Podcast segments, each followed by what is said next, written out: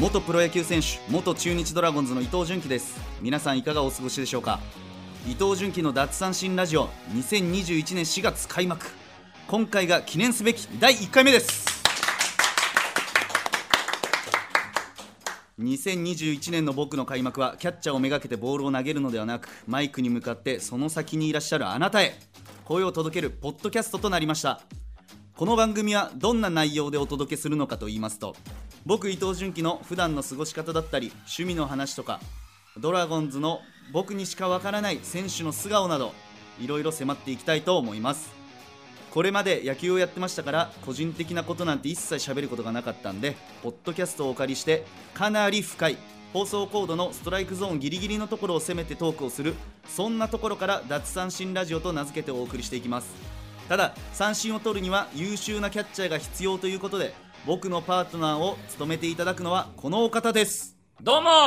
名古屋で長年ラジオ DJ やっております小林拓一郎ですよろしくお願いしますよろしくお願いし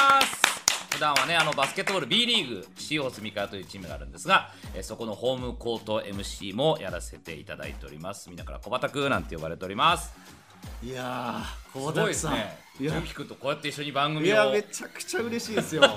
もともとだから僕のラジオをね そうです聞いてくれてたっていうともう小ころで畑さんのラジオ本当小畑さん大ファンだったんで嬉しいいなやもう夢のようですよ本当に嬉しいありがとうございますあーでも今回はもう純喜くんがこのメインパーソナリティで、いやね僕はもうあのこの裏回し的な感じをしていきますんいでやいやいやい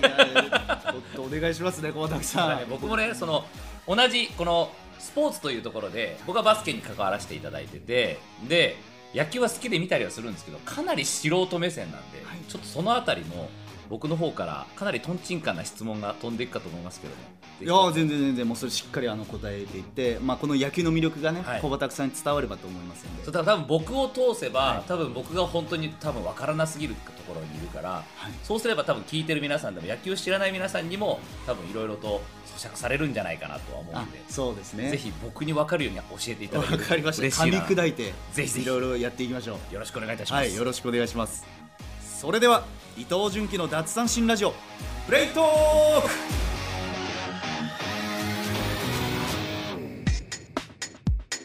それではまずははい伊藤純喜くんのこのメインの番組ではありますけど、はい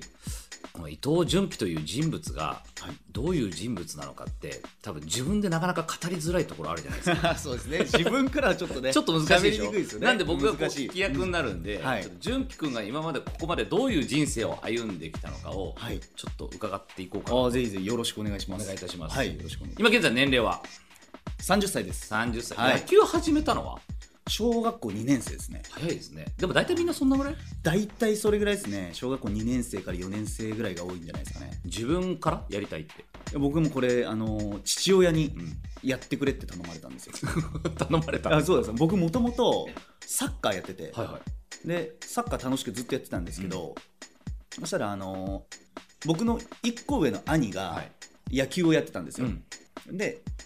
その野球を、まあ、純喜見に行かないかって、はい父親に誘われてで見に行ったんですよね、でそこでちょっとまあうまくこうなんか「ああ純喜うまいなうまいな」って周りがやってくれて、はい。でちょっと楽しくなってきちゃっおてうでそれで父親があの「俺は今まで野球をやってきたから、うんでお前らには野球しか教えれないから、うん頼むから野球をやってくれ」ってお願いされたんですよほでそっからちょっとやってみようかなって言ってスタートしたんですよねう。サッカーでも好きだったでしょ、その時。大好きでした、はいなんかそれ、なかったですか、その。いやーありましたよただあの練習終わりに野球見に行くと毎回お菓子もらえたんです よでいやいやう雨で釣られた。いや完全にそうなんですよ。雨で釣られちゃったんですよ。俺って言って野球やってたら練習終わりにお菓子もらえるんだみたいな。じゃあ俺野球やろっかなみたいなそんな感じで始めたんですよ。それお父さん仕組んだのかないやなんかそこは仕組んでなかったみたいです。なんか本当に本当にそういうと低ころだ学っ年たんので子すたちにはうんそういうのがあるみたいな、はへーい、システムだったみたでいももともと運動神経は良かったですよね。いやそんなことないと思いますよ。それ自覚はなかったですかだってその時はい、僕本当多分どんくさかったと思いますけど。あらら、はいそのイメージはないな。ははい、いやもう本当にもう小学校2年生の時野球始めて、い。ピッチャーマウンドからキャッチャーまで14メーターぐらいしかないんですけどリトルリーグでその14メーターも届かなかったですしええもうそれぐらい多分運動もできなかったところからスタートしてますねでお父さんからしたら、はい別にプロになるならないとかじゃなくて、はいそういうところじゃなく、まあ、純粋に野球やってほしいなっていういやこれがですね2年生で、うんじゃあ小学校から野球をやるってなやりますって決めた時に、はいお前やるって言ったなみたいなってこと はあの空気が変わった絶ぞ対プロにするぞ 俺がお前プロにするからそれにお前ついてこいよみたいなえみたいな急にキャラ変更みたいなそれまでやってくれんいかやなってくれよ頼むわみたいなちょっとお兄ちゃんの野球一緒に見に行こうよとか言って言われてたのに急に「お前野球やるって言ったんだからやるからにはプロ目指せよ」みたいな「えっ?」てなって「あはい」とか言ってそっからちょっと敬語になりながらマジでいやちょっとなんかもう怖かったんですよねちょっと巨人の星な感じあちょっと近いですよその感じですスパルタな感星一じ徹みたいな感じ、はい、うわーバチバチですねそっからお兄ちゃんも同じ兄も同じ感じでやってたんですけど、はい、例えばどんな感じの幼少期をもう、えっと、学校終わったら、はえっと、ジャージに着替えて家で待ってるっていうのが当たり前なんですよね お父さん帰でってくるのそうです父が仕事終わって、うんじゃあ家帰ってきたら、はいじゃあ野球の練習するよっていうのが当たり前だったんですよへでそしたら、あのーまあ、いろんな、まあ、バッティングしたりピッチングしたり守備の練習したりとか、まあ、そういうのももちろんやったりであと毎日あのランニングさせられるんですけど、ー長距離走なんですけうんどほ2キロ4キロ6キロ8キロ1 0キロううわってうわうわもうもうランナーじゃんもうマラソンランナーじゃそうなんですよでこれを今日は2キロで次の日は4キロって6810ってやって1日休んでまた24680っていううわこれをひたすらやり続けたんですよねうわそうですもうまあでもそういう感じですね体力はついてくるよねあもう間違いなくそれであの長距離だったりそういう体力っていうのはつきましたねそれでお父さんのそのトレーニング方法って、はいなんかこう誰かから教わったトレーニング方法なのか完全に独学の独学要素はもちろんあると思うんですけ どなかなかその24680で走らすことってないと思うんで、うんうんなんですけどあのめちゃくちゃ勉強してましたねへー本読んだりそうですね本読んでトレーニングの勉強だったりその野球のメカニックの勉強だったり、うんっていうのも父もめちゃくちゃやってましたしでその父が勉強したことを自分の中で多分父は噛み砕いて僕らに教えてもらったりとかでそれを一緒に勉強したりとかそういう勉強の時間っていうのも作られてましたね野球を勉強するあそううですはい、すげえは普通はこう宿題やれみたいなところなんだけど そうですね野球の勉強するそぞっうてですそうですだか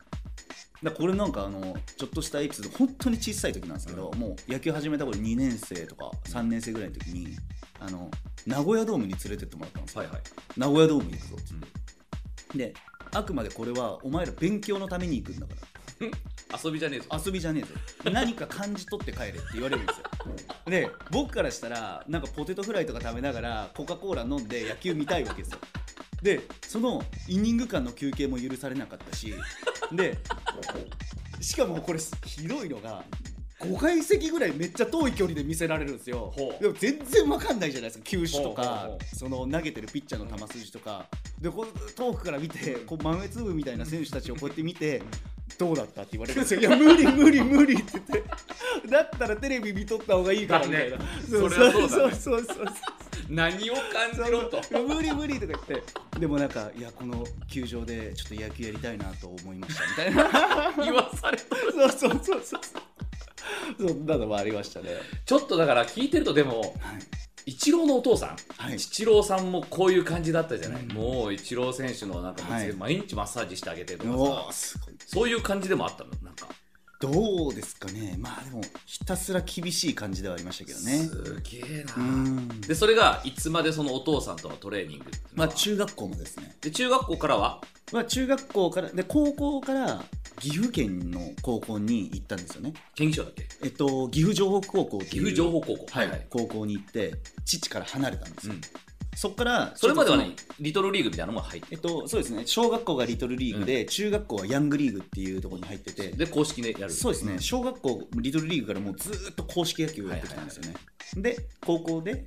えっと、岐阜県にはいはい移動したんですけど、でそこから父から離れる生活が始まったんですよはね、い、どうでしたい、やー開放感半端なかったですけど普ね通はさ、はいなんかその高校の厳しい練習はでいもう、あのとこには戻りたくないとかと思うけどもうお父さんとのやつの方が厳しかったわけね、そうですね今思い返してもあの時より厳しいことまだいまだにないですねうわなのでいいなんて言うんだろう親の教育だったのかなって僕は思いますけど遊んだ記憶はないですねある野球はい、野球ばっかりでもう土日も練習なんでで平日も父の練習ででほぼ遊べなかったですねやめたいって嘆いたことないですかでやめたいと思ったことは何回もあります何回も何回もあるんですけどこれやめたいって言ったら父に怒られるんじゃないかとかその怖さでやめたいって言ったことは一回もないですねはあお兄ちゃんもそれは一緒一緒でしたねはいということはもうじゃあ高校行ったらみんなが結構うわ偉いってなってる練習をえそうっていう感じではあったわけうーんまあ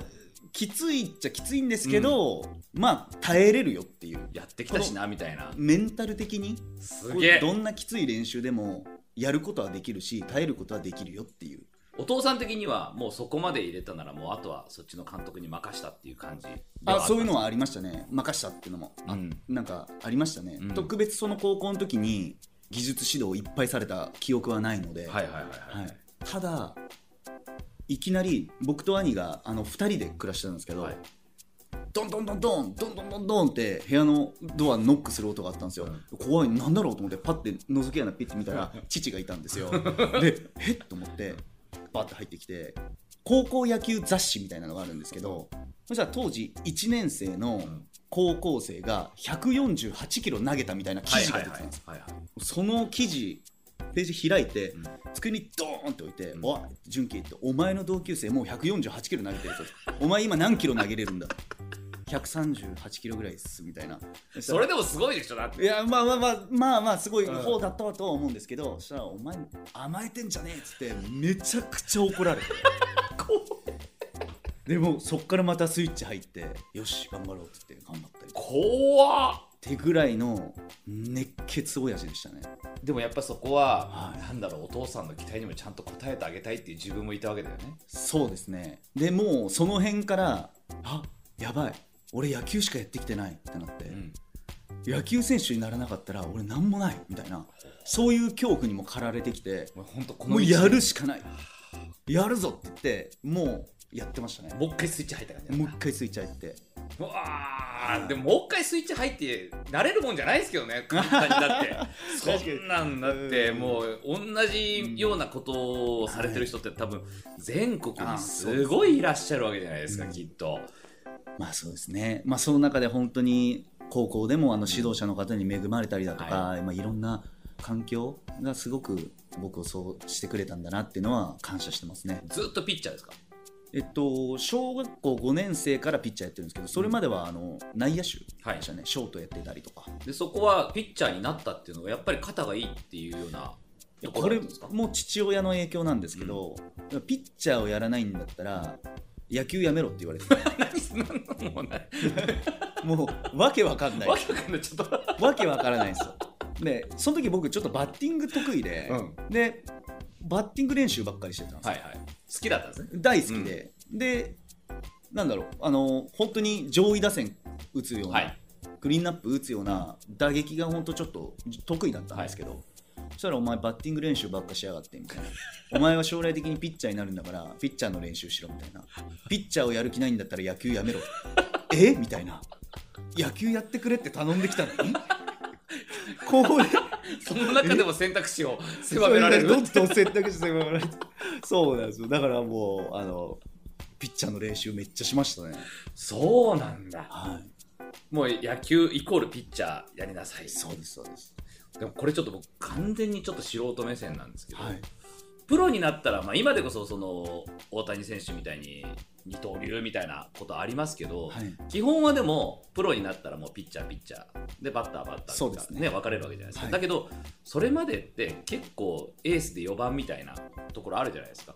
あれって共通する能力なんですかいやーどうなんだろうな多少あるのかなって思いますねやっぱいいピッチャーって、うんやっぱ体の使い方とか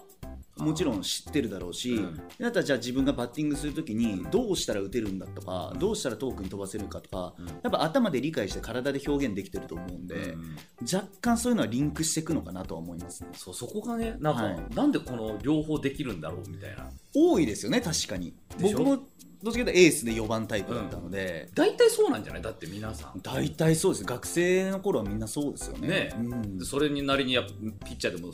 成績残してて、はいであとプロ行く時にどっち選ぶか、まあ、イチロー選手なんかもそうだったよねそうです、ねうん、うんやっああいうのってリンクするもんなんですねやっぱりぱり自分の体をコントロールする能力に長けてるんでしょうなねんだろううん思い描いたことがちゃんと体で表現できるっていうそういうことですねそれが一番プロなんじゃないかなってうんプロってそういうことだなって思いますねでそういうの実感しだしたのっていつですかああどうだったろうな僕ってそんなあのすぐできるタイプではないんですよ、まああのまあ、だからこそ父もこうやって一生懸命になって教えたと思うんですけど、やっぱ数やってやってやって染み込ましていくタイプで、でだんだんあの高校生とかなってったらすぐに頭で思い浮かんだことが体で表現できるようになってったんですよね、うんはいもうその辺そこまでは時間かかったんだかかりましたねやっぱやりましたねあーでそこはもう努力の賜物なんだね本当にいやいやいやいやいやでもそのもうなんだろうあの頃ってなんかそれが当たり前になっちゃってて、まあ、それをそういうメンタリティにしてくれたのも父親なんだなって思いますし、だから今思い返すと、んとてつもないことやってたな俺って思うんですけどだってでしょうねその時はこれやるのが当たり前と思ってて、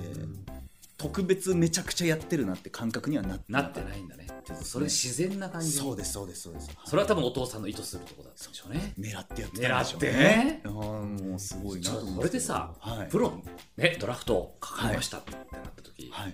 お父さんどうどうでしたあのー聞いた話によるとめっちゃ喜んでたらしいんですけど僕の前では出さないんですよえ全く出さなかったですね全くはいよかったなみたいなさらっとこっからだぞみたいな感じでまあまあそこはやっぱりでもはいこっからだぞは本当にそうで確すかにねおっしゃる通りだとは思うけど、うん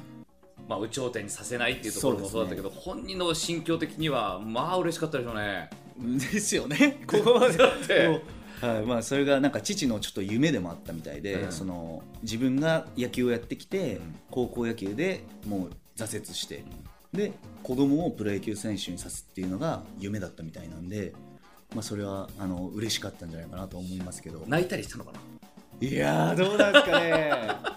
僕がいないところではもしかしたら泣いてたかもしれないですねけど、なんか一人でこう酒でも飲みながら、はいあっつってそうですね あったと思いますけどいやー今でもでもそういう話しないですかあしてないですねしないはいできない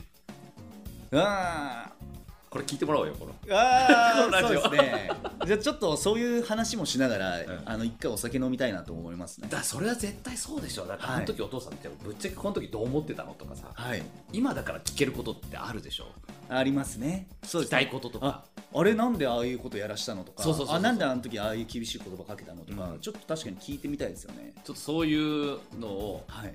お父さん呼びたいですねいきなり第1回目でなんかこんな話になってるけどこで面白いですよねなんかこういう話も、れ 多分2人だと、まあ、2人でしか話せないこともあるけど逆に誰か第三者がいた方が話せることもあるからああそうですねはい小保田さんに引き出してもらってねちょっといつかお父さん呼びたいいやな面この話は ちょっちょっとと恥ずかしいけどないやいやいやだからこそ聞きたいのよ、はい その恥ずかしがったりとか、いなんならちょっと泣くかもしんないよだってあそうかその熱い思い聞いてたかそういろんな話を聞いてそんなそんだって多分今確かに純君目線で見たらはいなんかもう遊ぶ時間もなくもうずーっとやってたよなってなるけどこれ多分お父さん目線で見た時にあれですよ多分お父さんも自分のプライベートの時間っていうのを結構全部割いて仕事のやりく確りかにこうしながらここに絶対時間を作るんだって言って送り迎えから何からとか多分そういうことも全部やりくりしてやってたと思うから。はいまあ、自分も今父親っていう立場で見ると、あそういうのってあるよなきっとなっていうなんかもう今思い返したらもう父と母両親めちゃくちゃ協力してくれてたなっていうのを感じますねあ話聞いてるとお母さん大変だっただろうなっていう